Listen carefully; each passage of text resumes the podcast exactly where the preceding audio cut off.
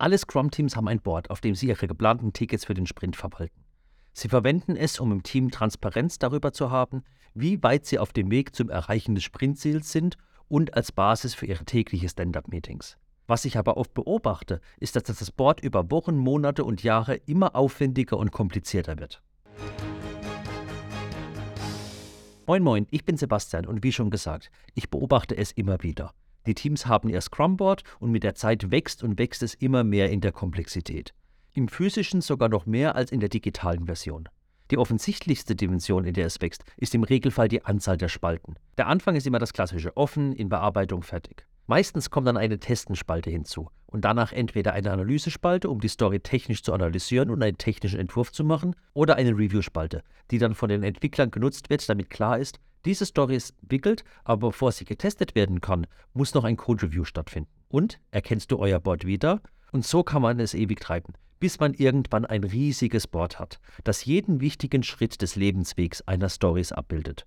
Und das heißt nicht, dass es damit nicht funktionieren kann aber oft erreicht man damit etwas, das nicht beabsichtigt ist und das man eigentlich vermeiden will. Wie sagt man so schön, der Weg zur Hölle ist mit guten Vorsätzen gepflastert. Von was ich rede? Silo-Denken.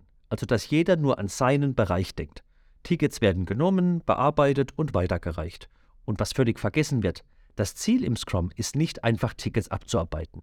Das Ziel ist, einen Mehrwert zu erzeugen.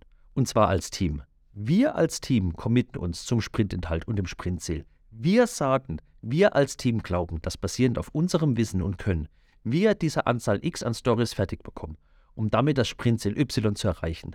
Wir sagen nicht, wir als Entwickler glauben, dass wir unsere Tickets fertig bekommen, sodass die Tester sie danach testen können.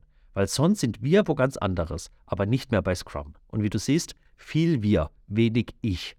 Scrum ist ein Team-Framework. Wir als Team wollen etwas erreichen. Wir als Team fragen uns im Daily, wo können wir uns gegenseitig unterstützen, um weiterzukommen? Und nochmal zurückzukommen zu den Spalten auf dem Board. Ich sage nicht, dass sie schlecht sind. Sie machen auch in vielen Projekten in einem gesunden Maß Sinn, um mehr Transparenz im Team zu erzeugen. Wo ist eine Story gerade in ihrem Lebenszyklus? Das Wichtigste aber hier ist, im Team, nicht für jemand anderen. Deswegen kann ich dir nur nahelegen, wenn ihr an eurem Board etwas macht, fragt euch ehrlich, auf was zahlt es ein? Was bringt es euch als Team? Und wo bringt es euch als Team vielleicht auf dunkle Pfade? Und das muss auch nicht nur bei den Spalten sein. Das können auch zu detaillierte Checklisten auf den Karten an der Wand sein. Irgendwelche Markierungen, was in welches Release kommen soll.